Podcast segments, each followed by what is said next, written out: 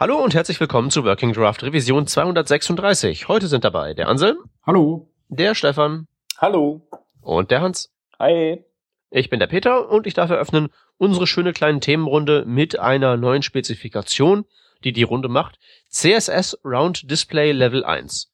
Äh, runde Sachen in CSS, das klingt ja schon sehr nach Web 2.0 und runden Ecken. Das haben wir doch schon. Warum brauchen wir jetzt noch was Rundes? Wer weiß das? Äh, ja, äh, was heißt, wer weiß das?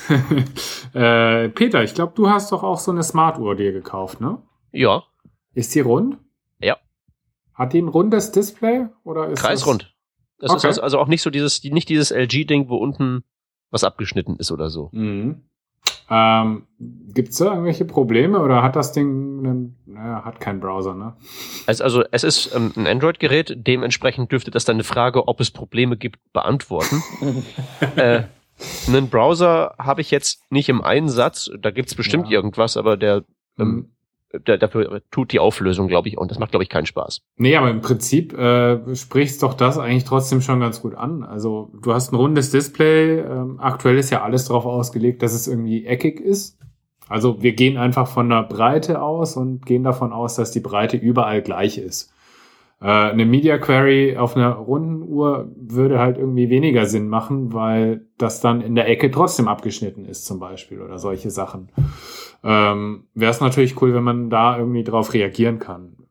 Und ich glaube, dahingehend soll es eben dann die Spezifikation gehen, dass man eben das irgendwie rauskriegt per Media Query und dann entsprechend, keine Ahnung, zum Beispiel zentriert den Text anzeigen lassen kann, statt linksbündig oder so, so dass es dann nicht ganz so kaputt ausschaut. Damit kann ich dann also einfach so, also quasi so, eine- so, so, so wie ich in Border Radius eine Abrundung beschreibe, kann ich damit abfragen, ob eine Rundung irgendwie ein gewisser Winkel oder, oder Prozentwert oder sowas ist. Genau, ja. Okay.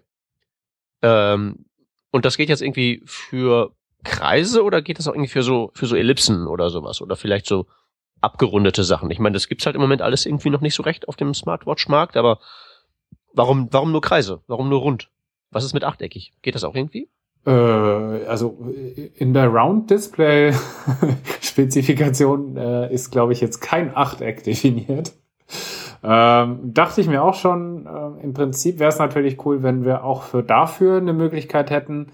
Aber, sind wir mal ehrlich, zwischen einem Achteck und einem Hexagon und einem Kreis sind dann die Sachen, die ich ändern würde, eben zum Beispiel linksbündig auf zentriert ändern und solche Sachen immer noch die gleichen Prinzipien. Also kann ich Das- da auch die Round Circle anwenden. Das weiß ich nicht.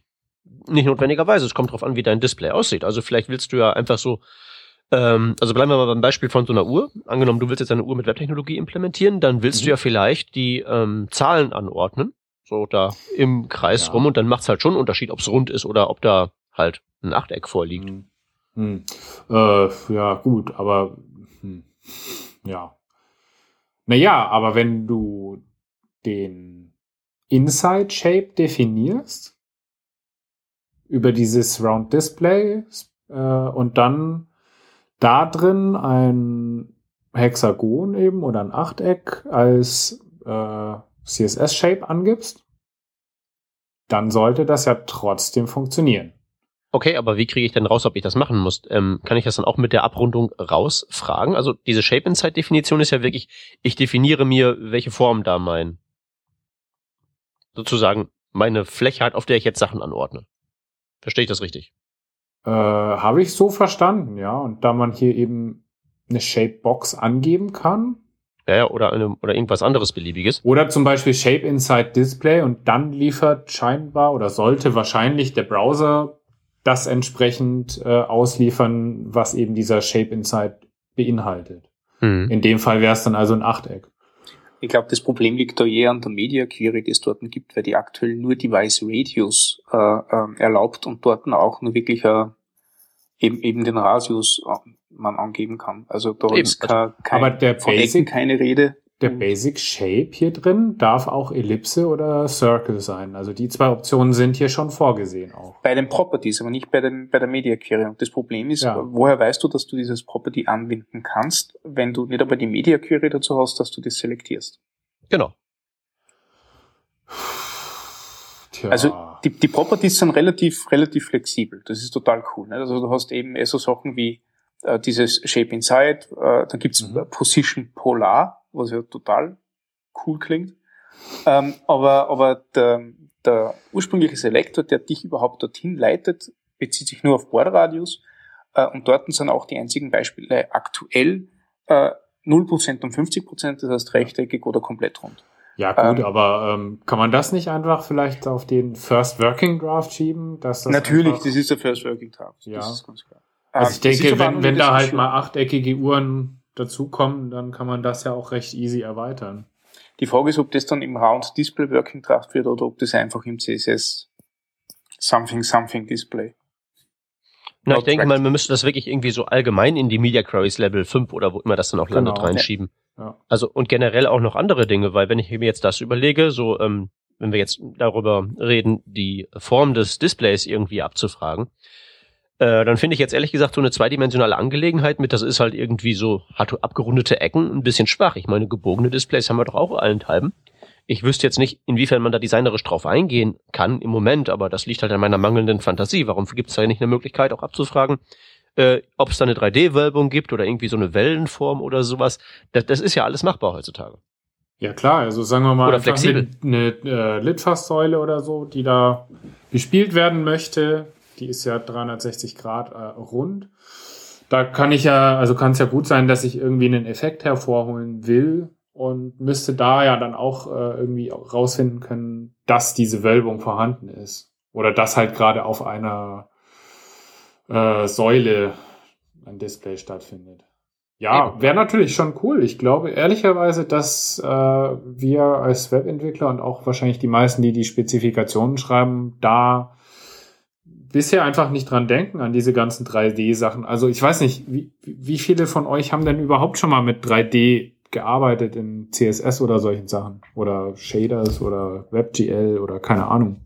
Also 3D-Transformation, also 3D-Transformation mache ich halt so für meine Präsentationen für Effekte und so ein Zeug halt ständig. Hm. Also außerhalb von Demos gar nichts. Ja. Also im, im, im Real-Life praktischen Output, nö. Also halt so für Performance, ne? Also Transform 3D 000, ne? Ja. Gut, also die Transform-Geschichten, die aber war nicht 3D, ne? Also eigentlich alles zweidimensional. Hm. Ja, das, das, das meine ich halt. Also mhm. man sieht mal ein paar Demos, aber im Endeffekt, also ich glaube, da ist einfach, entweder ist kein Use Case da oder wir haben halt dann noch keine Bestrebung, irgendwie auf solche Geräte oder solche Anwendungen mit äh, Webtechnologien umzusetzen. Also ich naja, aber wenn, wenn man weiß, dass sie kommen, äh, bitte Hans.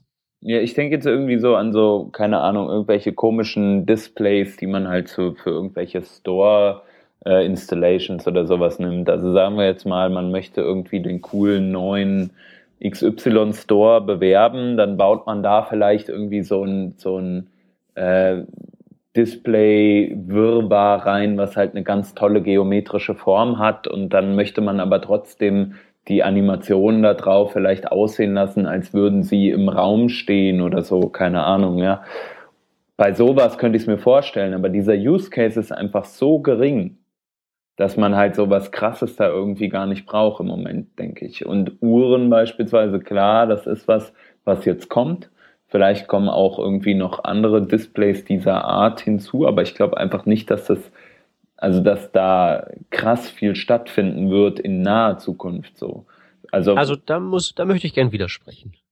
Warum? Also hast du, also was würdest du sagen, ist zum Beispiel was, was äh, von der geometrischen Form abweicht zu dem, was wir bereits haben und wo wir Webtechnologie einsetzen möchten? Das weiß ich nicht, aber das liegt an meiner persönlichen Beschränkung. Das muss nicht das Argument sein. Ja. Ich denke mir, also mich erinnert dieses, ähm, dieses Shapes, so wie es jetzt ist, in diesem First Public Working Draft, was überhaupt kein Maßstab sein sollte für irgendwas in der Zukunft. Mhm. Aber so wie es halt jetzt aussieht, scheint mir das überspezifisch zu sein. Wir be beginnen jetzt dieses Problem anzugehen, dass wir halt Displays haben, die nicht rechteckig sind ja. und machen das halt eben, indem wir den aktuellen Use Case, den wir da sehen, nämlich dass man halt eben da auch Rundungen haben kann, eben angehen und nicht das Problem in generalisierter Form lösen, dass wir halt sagen können, ein Display kann in Zukunft jedwede, ähm, jedwede Form haben in 3D. Ja, sehe ich schon so, aber die Problematik, die ich halt da sehe, einfach ist, es gibt nicht mal annähernd aus meiner Perspektive, und ich kenne mich vielleicht auch zu wenig einfach aus, Aber viele, es gibt nicht viele Use Cases, wo du bisher äh, Screens hast, die anders geartet sind als rechteckig. Völlig richtig. Aber pass auf, das war ja ähm, schon mal so, dass man dachte, ja, ja, wir erschlagen das Problem halt eben auf einfache Art und Weise und dann lassen wir das raus. Wenn jetzt mal eben der Geschichtsstudent wieder mal in die Vergangenheit gucken darf, in die Anfänge der Media Queries, da gab es ja früher was, so äh, Media Types, man kennt das vielleicht so noch als so ein mhm. Schnipsel in seinem responsive Design, dass man da schreibt, add media screen end und dann kommt das, was wirklich wichtig ist. Ja. Und dieses add media screen ist ja bloß nutzloser Boilerplate. Aber diese Dinger, die normalerweise im Media Query drinstehen, so wie Screen und Print, da gab es ja früher auch noch ganz, ganz viele andere, die keiner jemals benutzt hat. So Sachen wie halt eben Handheld. zum Beispiel MediaType, genau Handheld. Darauf Projektor. wollte ich hinaus. Ja, Projektor, genau. Also da war das ja früher so, dass man sich unter einem äh, unter einem mobilen Internetgerät oder einem Projektor sehr genau was vorstellen konnte. Und ähm, halt eben dachte, ja, dann lösen wir halt eben dieses Problem, dass es halt eben jetzt aktuell diese hässlichen Nokia-Telefone gibt, auf denen man mit Mühe und Not eine Internetseite lesen kann, aber das ist, es sind ja sowieso alles immer die gleichen. Und es gibt kein Problem, das grundsätzlich, kein Grund, das grundsätzliche Problem, nämlich, hey, es gibt einen kleinen Bildschirm auf generalisierte Art und Weise zu lösen. Deswegen wurden hinterher jetzt die Media Queries Level 3 nachgeschoben, wo wir halt eben die Breite genau spezifizieren können. Und ich muss jetzt meinen Padawan immer erklären, ja, es gibt MediaType Handheld, nein, vergesst es. Und man kann es doch dann auch gleich im ersten Anfang, im ersten Anlauf richtig machen und einfach sagen, hey, jetzt erlauben wir eine allgemeine Definition und Abfrage von allen möglichen Formen von Bildschirm, die halt die Geometrie so hergeben wird und sind uns halt eben sicher, dass wir nicht in Zukunft noch mehr Legacy-Krempel ähm, und Tretminen produzieren, die dann halt einfach ersetzt werden müssen durch noch mehr neues Zeug. Machen wir es doch gleich richtig. Äh, ja, dann mach doch einfach. Ähm, ja, also, wird gemacht, Chef. Ich bin schon, bin schon dabei. Nee, ich, ich habe gerade noch mal geguckt und äh, habe dabei festgestellt, dass halt irgendwie im Endeffekt drei Leute von LG dahinter stecken, die das geschrieben haben, diese Specification. Und ich glaube, dass genau das halt das Problem ist. Äh, die haben einen konkreten Anwendungsfall mit ihrer runden Uhr und äh, wollen dafür natürlich eine Lösung und dann ist es jetzt halt erstmal so geschrieben worden, dass es eben runde Displays bedient. Ähm, ich glaube, da hat halt einfach nicht wirklich jemand bisher drüber nachgedacht, was das auch für andere Sachen interessant sein könnte und dass man es vielleicht generischer ansetzen sollte. Ja, oder man sollte es halt nicht machen und ich spinne, man weiß es ja nicht. Hm. Ja. Also ich bin absolut einer Meinung, also dieses eine Device-Radius äh, ist einfach viel zu wenig für das, was kommen kann. Da sollte man wenigstens also gefälligst äh, äh, schon an Sachen denken, die noch kommen können, weil da braucht nur irgendein lustiger Betreiber herkommen, der auf einmal dann kein, äh, äh keinen eindeutig definierbaren Device-Radius hat. Ähm, also ich, ich denke da an Ranges, nicht? Was ist, wenn du mit, mit Arm-Styling äh, Device-Radius 45 bis 55 abdecken willst und du kannst es mit diesem Property nicht machen. Ja. Und ähm, da, da gehört auf jeden Fall noch viel, also gerade in dieses eine Feature gehören einige Gedanken noch eingeflossen. Ähm, aber andererseits, wir reden ja wirklich vom First Public Working Draft. Das ist halt das Einzige, wo ich mir jetzt denke, jetzt was du gesagt hast, LG ist dahinter, äh, setzen die ja gern gern mal einen First Public Working Draft auch in die Tat um. Nicht? Also das, das sehe ich da eher als Gefahr. Da sagen, ja, passt, fertig geschrieben, Doku steht und jetzt rein ins Produkt. Ja, also so schlimm wird's halt nicht werden. Man kann ja immer noch was nachliefern, so wie man halt eben auch Media Craze Level 3 nachliefern konnte, aber vielleicht kann man es ja sozusagen noch gleich richtig machen. Yes. Also mir, mir, mir fällt sogar direkt mal, jetzt wo ich ein bisschen nachgedacht habe, da fällt mir sogar mal so ein Use Case ein für so ein 3D-Display, wo man halt eben auch eine komplexere ähm, Form hat. Ähm, das ist euch bestimmt in der Fernsehwerbung oder so mal über den Weg gelaufen. Dieses komische äh, Ding von Samsung, dieses Edge-Teil, wo man einen Hauptbildschirm hat und dann an der Kante geht so ein leicht schräges Miniteil nochmal runter. Das muss ich jetzt gucken. Ja, kenne ich. Ja, ja. Galaxy Edge oder S-Edge oder so ähnlich hieß das. Ah, okay, ja. Mhm, mh. Ja. Ähm, also, ne, ist natürlich ein reines Gimmick und ist halt so ein typisches Ding, wobei Samsung halt mal eben die nicht aufgepasst, die, die wenigen Leute mit Geschmack nicht aufgepasst haben, ist. Ne? Aber ich meine nur, hm. das wäre ja eigentlich genau so ein Fall, wo wir halt eben so ein allgemein, so eine allgemeine Formulierung des ähm, Bildschirms halt brauchen könnten, in halt eben einen normalen rechteckigen Bereich und daran angeschlossen noch einen rechteckigen Bereich, der halt so leicht dreidimensional abgeknickt ist.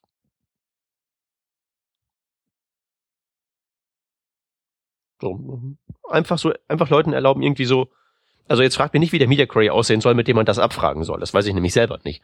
Aber irgendwie sowas in der Richtung, was halt eben über Abrundung hinausgeht. Aber wie gesagt, First Public Working Draft, wir machen jetzt gerade Kaffeesatzleserei. Genau. Genau. Ja. Da, dieses, dieses Problem mit diesem Device äh, äh, Radius ist bereits eine Issue, die da drinnen steht.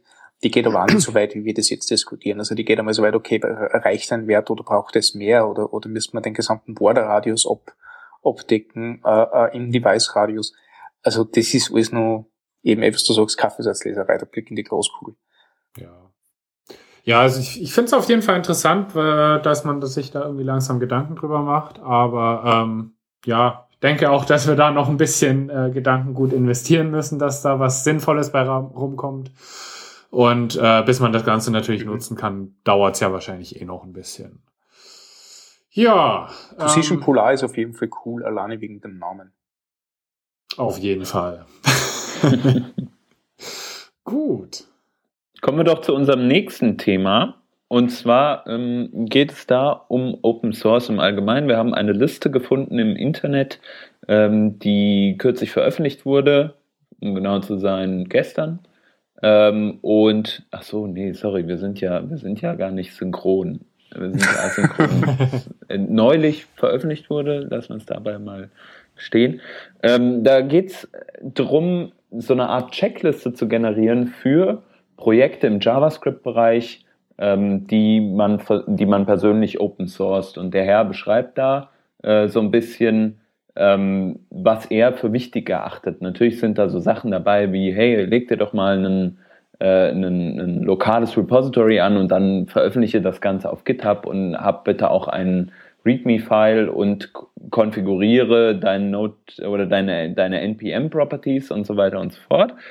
Ähm, geht dann aber auch ziemlich stark ins Detail äh, im Laufenden. Zum Beispiel, man sollte dann irgendwelche Build-Scripts haben und man sollte beispielsweise Tests haben und so weiter und so fort.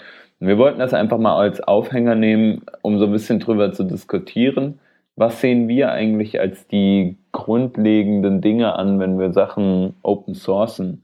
Ähm, der ein oder andere open sourced ja immer mal wieder ein Tool oder macht halt irgendwelche Arbeit im Open Source Bereich. Ich, ich jetzt zum Beispiel Anselm auch.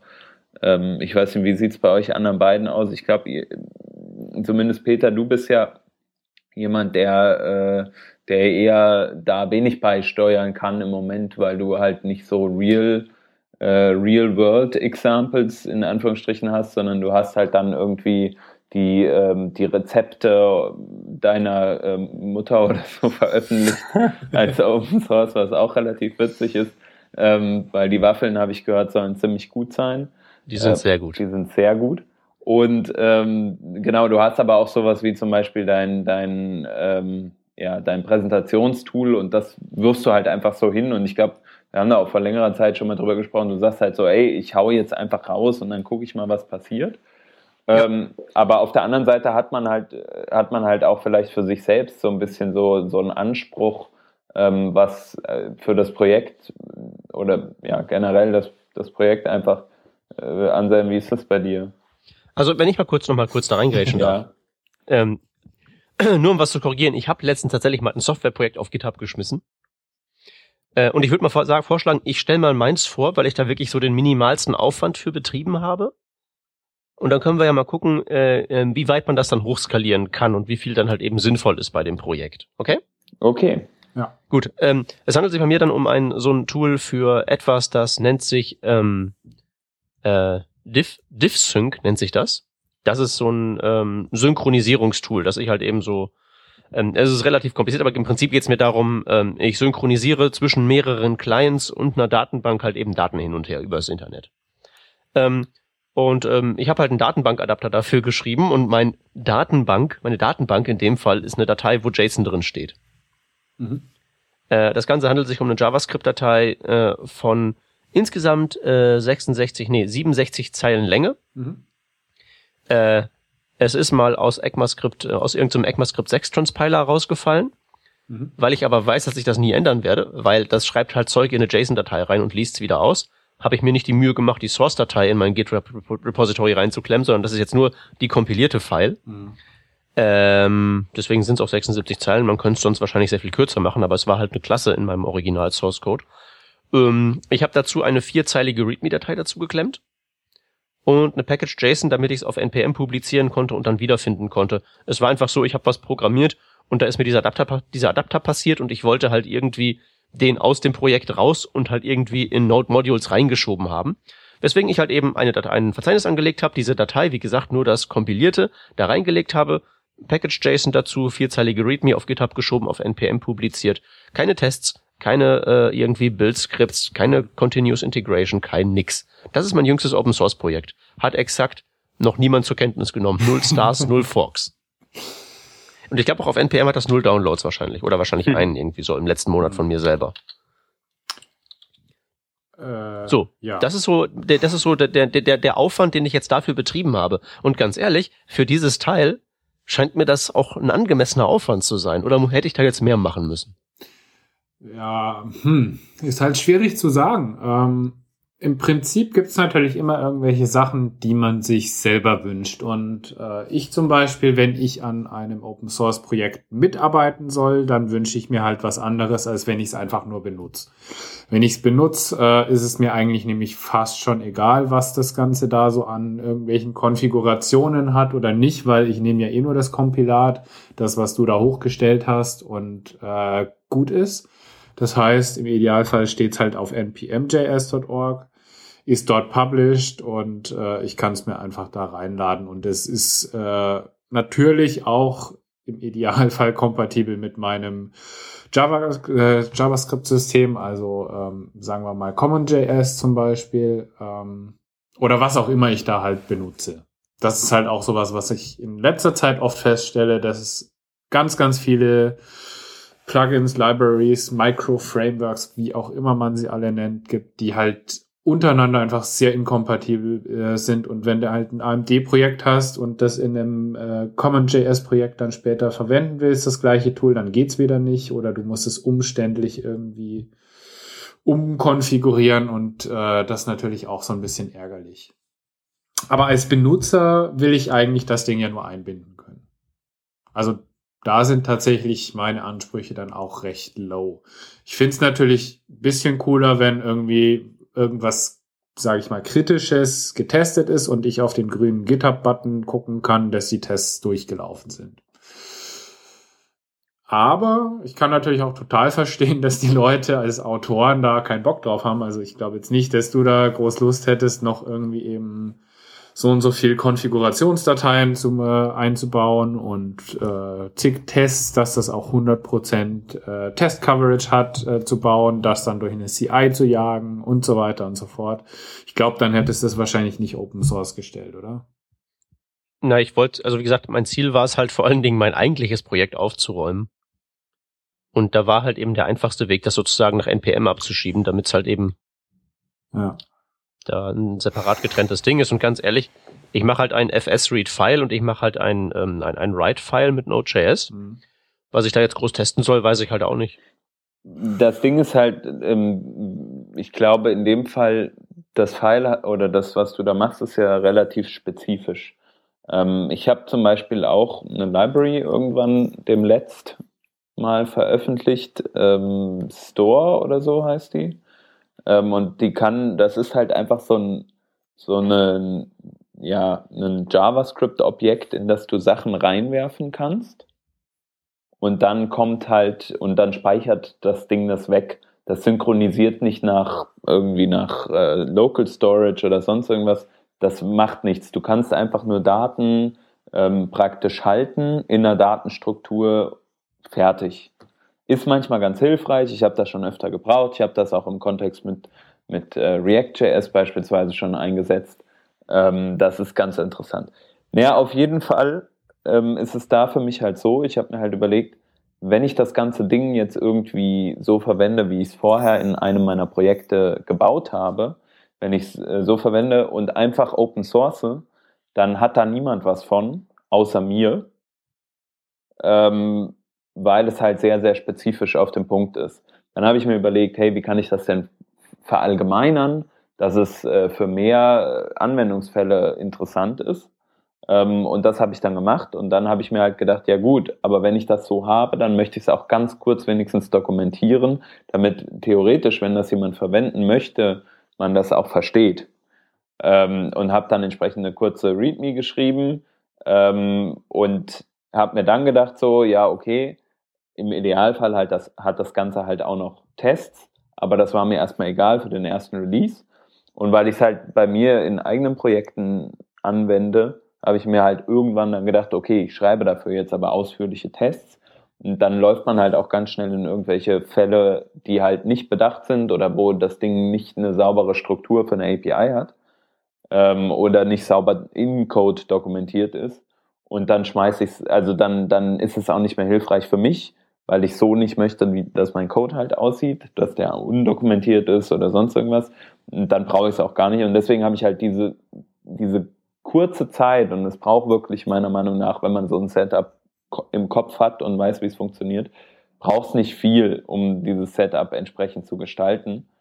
Äh, und deswegen habe ich es gemacht. Im Endeffekt, es nutzt trotzdem niemand, ja, äh, weil, keine Ahnung, kein Marketing, kein Bock und ist halt ein Use Case, den man nicht immer braucht. Ähm, von daher ist es okay für mich. Ähm, und ich habe es halt einfach nur habe es halt Open Source gestellt und wenn es irgendwann mal jemand entdeckt, vielleicht äh, findet das dann gut. Also den, der Arbeitsaufwand, den du gemacht hast, ist wirklich jetzt README schreiben, Tests machen und das war's. Ja, und die anderen, also gut, das ist jetzt auch noch angebunden an Travis, aber das sind halt so Sachen, so, weißt du, das sind halt ein paar Klicks und das tut mir nicht weh, das zu machen. So, wenn mhm. das, und das ist, glaube ich, dieses, das, das ist das, glaube ich, diese Sache, die du, die du ähm, dir überlegen musst. Wenn du beispielsweise eine, eine, so einen Workflow hast und den immer ähnlich nutzt bei Open Source Projekten, dann hast, weißt du das, was du tun musst dafür. Mhm. So, und so ein, so ein Travis Setup beispielsweise ist relativ einfach. Du kopierst eine Datei oder du erstellst eine Datei auf der Root-Ebene und schreibst da was rein und klickst ein paar Knöpfchen in deiner Oberfläche bei GitHub oder, und bei Travis und dann war's das. Und dann fügst du da noch so einen Flag ein und dann steht da auch hier Build is failing. Ja? Und irgendwann habe ich mir gedacht, hey, es wäre doch geil, Coverage Reports für irgendwas zu haben. Keine Ahnung mehr, was das war. Und dann habe ich mir gedacht, okay, ich probiere das jetzt einfach mal aus. Und dann habe ich dieses Cover All, Cover, Cover Alls, keine Ahnung, wie das ja. heißt, vergessen. Habe ich das Cover versucht zu implementieren und das war halt nur so ein, so ein Ding, ich wollte es halt gerne mal wissen, wie das geht und was das kann und ob man das in irgendeinem Kontext gebrauchen kann. Also probiere ich das Tool an irgendwas aus. Gut, und das mache ich dann halt entsprechend an äh, so einem kleinen Projekt, ja, weil das halt an einem großen Projekt auszuprobieren, was dann kommerziell ist oder so, das funktioniert schon wieder nicht mehr gut. Genauso mit zum Beispiel mit äh, Ausprobieren von irgendwelchen Tools. Beispielsweise, ähm, ich weiß nicht, ob es hier war, naja, ich hatte das schon vorher, aber bei diesem Tool hat sich für mich irgendwie angeboten, Mocha zu verwenden, anstatt äh, äh, Jasmine. Ah, nee, das war gar nicht bei diesem Tool. Okay, es war ein anderes. Aber bei irgendeinem Tool hat sich halt angeboten, das zu machen. Und dann habe ich es halt einfach gemacht oder ich habe irgendwie einfach halt mal meinen Grunt-Workflow äh, abgerissen und dafür NPM verwendet. Das erste Mal, als ich das gemacht habe, war das bei so einem kleinen Projekt. Und dafür finde ich die halt cool, einfach sowas zu haben und dann einfach zu sagen, ich kann, kann mich da ein bisschen ausprobieren und mach's dann aber einmal richtig und dann weiß ich, wie es funktioniert und dann habe ich es halt relativ schnell drin. Ja. Ja, du hast jetzt aber schon gesagt, ähm, wenn man halt einmal diesen Workflow drin hat und schon bei ein paar Open Source Projekten mitgemacht hat oder selbst schon einige aufgesetzt hat, dann hat man das halt einfach drin. Ähm, das ist, glaube ich, genau das Problem, was auch äh, mich an diesem ganzen Blogpost stört. Also ich habe ja gar nichts gegen diese Checklist an sich, weil die ist total sinnvoll und hat viele Punkte, die sind total wichtig für mich. Und äh, da lege ich auch selber Wert drauf, wenn ich ähm, so Libraries oder äh, Skripte einsetze, dass da so ein paar Sachen eben mit drin sind. Aber ich glaube halt, äh, dass ganz, ganz viele Leute da überhaupt keine Ahnung davon haben. Also ich kenne genügend Leute, die auch Open Source schon einiges gemacht haben zum Beispiel. Und äh, ja, halt noch nie einen NPM Publish gemacht haben zum Beispiel. Die war halt bisher nicht nötig. Bei Bauer musstest du das nie machen. Und ähm, da scheitert es dann bei so Kleinigkeiten einfach schon. Und ja, ich weiß auch nicht, ob, also ich weiß nicht, ob ihr letztens diese Frontend-Tooling äh, Umfrageergebnisse mhm. gelesen habt. Da war ja auch irgendwie, glaube ich, äh, 50 Prozent oder so schreiben keine Tests in JavaScript. Hast du, hast du einen Link? Äh, bestimmt. Ich such den mal raus. Ja. Ähm, Hans schrieb nur dazu, boah, krass, so viele, die keine Tests schreiben. Ehrlicherweise, mich hat's überhaupt nicht gewundert, weil ähm, ich im Moment in Projekten arbeite, wo maximal vielleicht noch irgendwelche Integration-Tests geschrieben werden, aber nichts, äh, also Unit-Tests sind die Seltenheit und äh, ganz viele Sachen sind halt einfach ungetestet. Und äh, ja, so traurig das ist, aber ich, man kann es halt irgendwie doch nicht als Standard oft sehen. Und, und im Übrigen ist das jetzt nicht Webentwicklungsspezifisch, das findet man überall vor. Ja, das, das kann gut sein. Ähm, und ich würde halt, ich würde es auch irgendwie schade finden, weil ich glaube, dann gäbe es extrem wenig Open Source Projekte, wenn man so eine Checklist mit so äh, spezifischem Setup ähm, dann wirklich so als Guideline nimmt, weil ich glaube, man hält einfach ganz viele Leute davon ab, ähm, Open Source Projekte zu veröffentlichen. Und mir ist das, also dieser Blogpost ist mir heute Morgen äh, aufgefallen in der Timeline, weil irgendjemand schrieb, ähm, boah, krass, was man heutzutage alles so als, äh, ja, sag ich mal, Requirements für ein Open Source Projekt hat. Hm. Dann dachte ich mir so, aha, was ist das? Und habe das gesehen und dann steht halt da dran, man braucht ein Git Repository, okay, klar, da kommt man, glaube ich, wirklich nicht drum rum.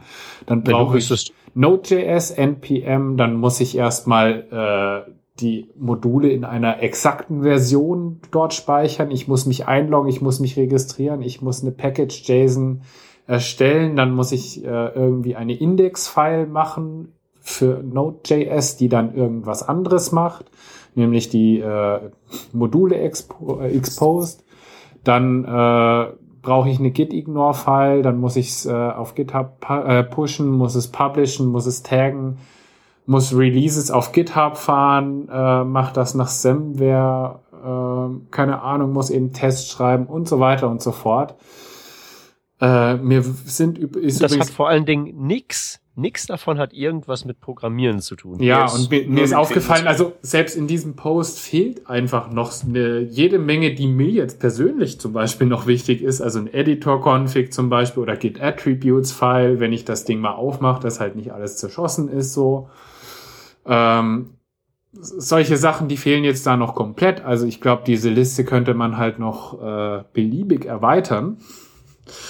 Und ich weiß halt nicht, als Open Source Modulautor hat man natürlich ein Problem. Du weißt ja nicht, mit welchem Stack die Leute, die das nutzen, arbeiten. Und wenn ich jetzt zum Beispiel eine Travis-File äh, damit äh, rausschicke, dann nutzt der, der das halt weiterverwenden will, aber nicht Travis, dann hat er diese Dot-File einfach rumliegen, braucht sie aber nicht. Ähm, vielleicht will er auch NPM gar nicht nutzen, dann muss ich es wieder über noch einen anderen Dienst bereitstellen. Ähm, wie gesagt, AMD, UMD, CommonJS, JS, was weiß ich, was alles. Ähm, ich finde es extrem schwierig, in dieser Vielfalt das alle, an alles zu denken als Autor. Ähm, ja, die Frage ist halt, muss man das denn überhaupt? Oder kommt man nicht ohne auch ganz gut über die Runde? Der, darf ich da ganz kurz mal reingrätschen? Das liegt mir jetzt schon ein bisschen auf der, auf der Zunge. Also äh, eine ganz andere Perspektive. Ich, ich mache jetzt Open Source. Ähm, ist es jetzt nicht so, dass ich irgendwie großartig Sachen reinstellen würde, die andere Leute nutzen. Aber ich, ich habe gerade im letzten Jahr begonnen, dass ich ähm, einiges contribute zu anderen Projekten äh, und da habe ich gesehen, also die, die, die größten Projekte, die ich dort contributed habe, waren, waren Modernizer, Galb und Less. Äh, und gerade wenn man so als, als quasi Außenstehender, Außenstehender zu so einem mittlerweile relativ großen Projekt hinkommt, wo einiges an, an Code, Wissen, Erfahrung, Commits drinnen ist, zwei Sachen, die unglaublich wichtig sind dort. Tests äh, und der Info, wie man die Tests ausführt. Mehr brauchst du nicht. Weil einfach nur die, die, die, die Sicherheit haben, dass du nichts ruinierst mit dem, was du da machst. Das ist eigentlich alles, was brauchst, damit du äh, die, die äh, Zuversicht hast, dass du auch wirklich einen Pull-Request nachher stößt oder sagst, okay, was, das, das kann man dann vielleicht wirklich brauchen. Ne? Und drum, also so wie das Projekt eine gewisse Größe hat und, und nicht mehr überschaubar wird, weil es einfach eben, wie gesagt, so riesig wird, äh, unbedingt irgendeine Möglichkeit bereitstellen, dass man weiß, wo man hingreifen muss. Und ich glaube, das ist das Einzige, was man dort wirklich, wirklich braucht. Also ohne Tests hätte ich mich nie traut, dass ich irgendwie bei irgendeinem von den Projekten was mache. Mhm. Ja, also ich bin da voll bei dir. Ich weiß auch nicht, wie 50 Prozent der Welt ohne Tests funktionieren. Ja. Es funktioniert. Und bei den Sachen, die die halt eben auch so machen, ja, die machen das mal. Was ich da alles schon gesehen habe auf meinen Reisen, auch medizinische Geräte und mhm. Maschinensteuerung. Mhm. Und dann gucken die halt eben peinlich berührt, wenn ich das Wort Test in den Mund nehme. das ist halt eben, das ist halt normal, aber da bin ich ganz bei dir. Ich würde mich halt auch nicht trauen, da eine Zeile Code anzufassen.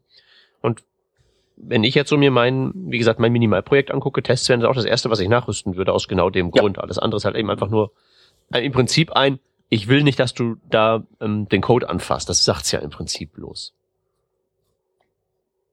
Ne? Kein Tester heißt halt, du weißt nicht, was du tust, also ist das die Aussage von mir als Ursprungsautor, ich will dich auch gar nicht haben als Helfer. Geh weg. Mhm.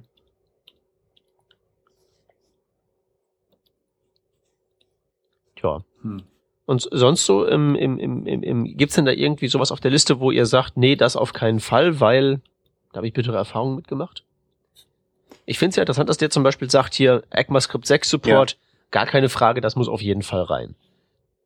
Ich mache jetzt nun keine Software, aber ich habe halt so ähm, tatsächlich bei meinen ganzen Präsentationen gebe ich mir große Mühe, kein einziges ECMAScript 6 Feature, außer in den Präsentationen, die ECMAScript 6 spezifisch sind, irgendwie zu erwähnen, vielleicht doch das Gefühl habe, dass ich damit den meisten Leuten, die meisten Leute ausschließe, die sich damit halt noch nicht in der Tiefe befasst haben. Also sehe ich auch so. Ich finde es nicht, ich finde es notwendig, ein nicht ECMAScript 6 kompatibles äh, äh, File bereitzustellen. Ja. Aber also es ist notwendig, du kannst nicht erwarten, dass jeder Entwickler einen Workflow hat, um ECMAScript 6 nach ECMAScript 5 zu transpilieren. Ähm, ich finde das total übertrieben. Also um ehrlich zu sein, ich glaube, sehr, sehr, sehr viele Menschen beschäftigen sich da nicht mit und es ist im Moment auch, wir sind da noch nicht, ja, dass mhm, man ja. jetzt sagen können, wir können überall ECMAScript 6. Ich diskutiere mit Leuten darüber, ob wir jetzt wirklich IE8 voll supporten müssen mit allen JavaScript-Features, die wir haben, oder ob wir einfach sagen können, das gibt's halt hier nicht. Ja, mhm. Das ist äh, die Realität und nicht ECMAScript 6 Features müssen wir alle haben. Und wenn dein Workflow dann mit ECMAScript 6 so schön der auch ist, halt, äh, sei mal nicht mal einen IE9 unterstützen kann, ja, dann äh, gute Nacht, dann brauchst du das gar nicht. So, ich habe neulich am Projekt gearbeitet, das ging, äh, das war ein React-Projekt und da hatten wir, war irgendwas, ich weiß nicht mehr, irgendwas total total komisches, total komische Sache, dass gar kein JavaScript ausgeführt wurde auf IE9 so, und dann sagte der Entwickler, der das vorher gemacht hat, ja, äh, bevor ich da jetzt eine Stunde investiere, um IE9 äh, zu debuggen, äh, scheiße ich lieber auf den, der ist, der kann eh nix. So, sehr radikale Meinung. Ähm, ja.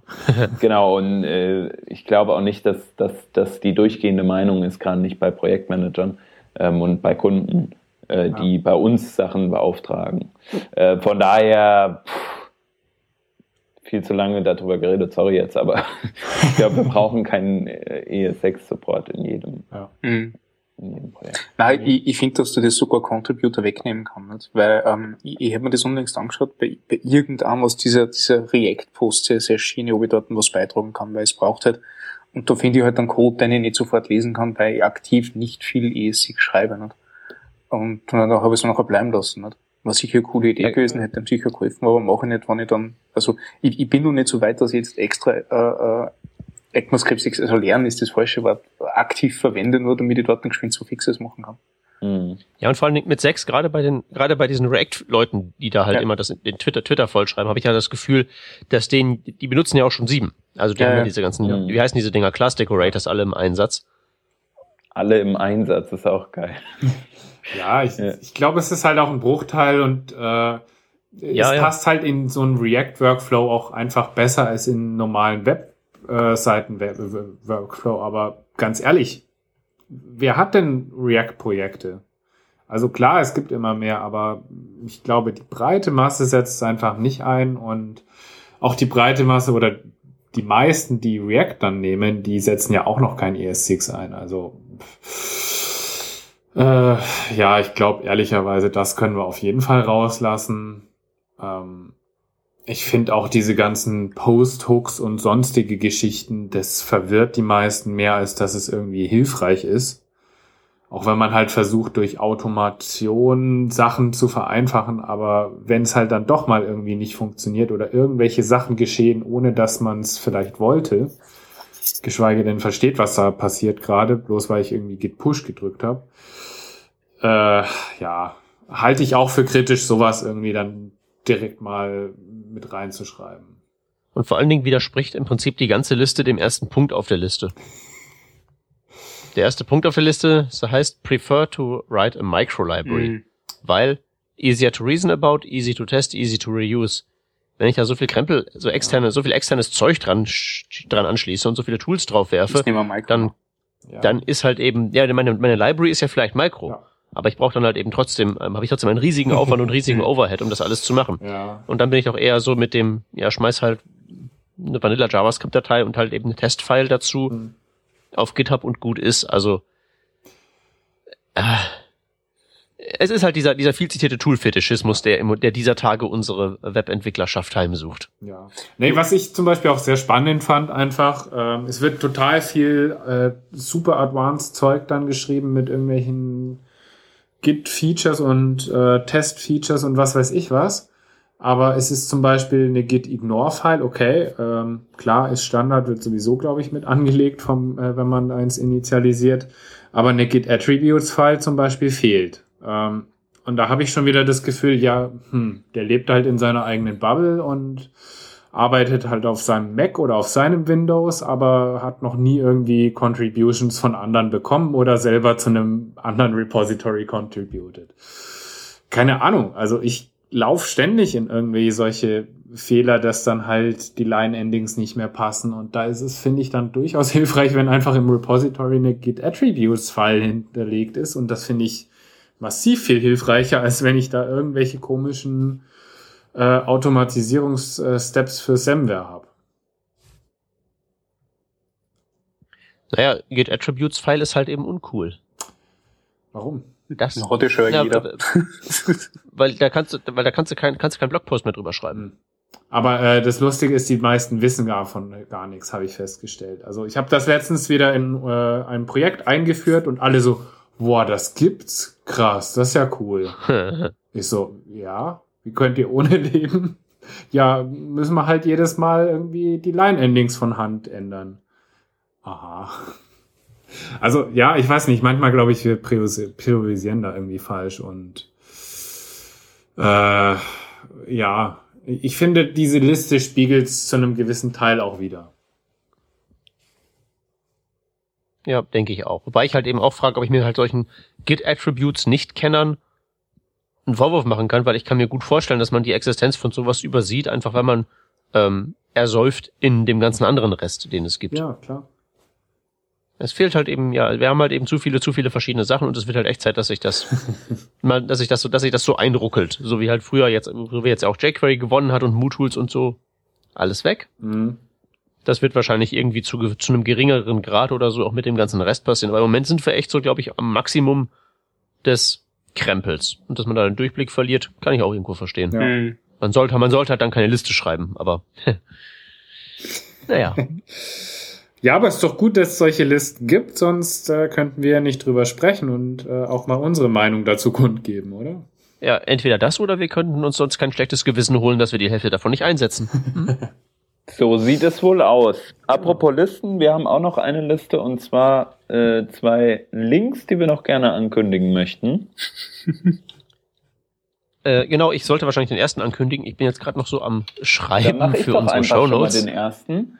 Und zwar, ähm, es begab sich aber zu der Zeit, dass iOS 9, iOS 9, iOS 9, das ähm, ganz tolle Betriebssystem von Apple, aktualisiert wurde auf de, den entsprechenden Devices. Da hat man sich im Safari gedacht, hey, und halt natürlich auch in der WebView entsprechend, ähm, wir, man könnte ja mal das Viewport äh, Meta-Tag ein bisschen ändern Äh, und zwar so, dass man ähm, es etwas anders interpretiert, wenn man äh, die, äh, wie heißt es nochmal, Initial Width? Initial ah, Scale. Initial Scale auf 1 oder Device Width setzt, dann wird das ein bisschen anders äh, interpretiert, als das normalerweise auf Browsern äh, beziehungsweise auf mobilen Browsern äh, der Fall war bisher. Ähm, alles dazu gibt es in einem ganz tollen Reddit-Feed äh, und ähm, wen das näher interessiert, also jeden Webentwickler im Endeffekt, der sollte sich das mal durchlesen. Ich habe einen Artikel zu empfehlen, der ist überschrieben mit dem Titel The Greatest Regex Trick Ever. Ähm, stellt sich raus, der äh, Titel ist zu Recht über diesem Artikel. Der Trick ist nämlich wirklich ziemlich cool und auch ziemlich alltagstauglich und so. Das einzige Problem ist, der Artikel ist sehr, sehr lang. Das heißt, wenn ihr mal äh, eine längere Sitzung äh, auf dem Porzellanthron vor euch habt, dann nehmt euch mal diesen Artikel mit und lest den im Zuge dessen durch. Er läuft ganz gut rein und ist halt eben auch ganz nett geschrieben und da wird alles ganz gut erklärt. Er ist halt nur echt sehr lang und am Ende kommt halt eben ein Einzeiler raus. Nur das ist dann eben ein regulärer Ausdruck, der euch wirklich in Zukunft möglicherweise ein bisschen Zeit sparen kann. Und deswegen lohnt sich das Ganze. Das waren die Links, das war die Sendung. Genau. Sehr schön. Danke fürs Zuhören. Danke fürs Zuhören und bis zum nächsten Mal. Tschüsschen. Ciao. Ciao.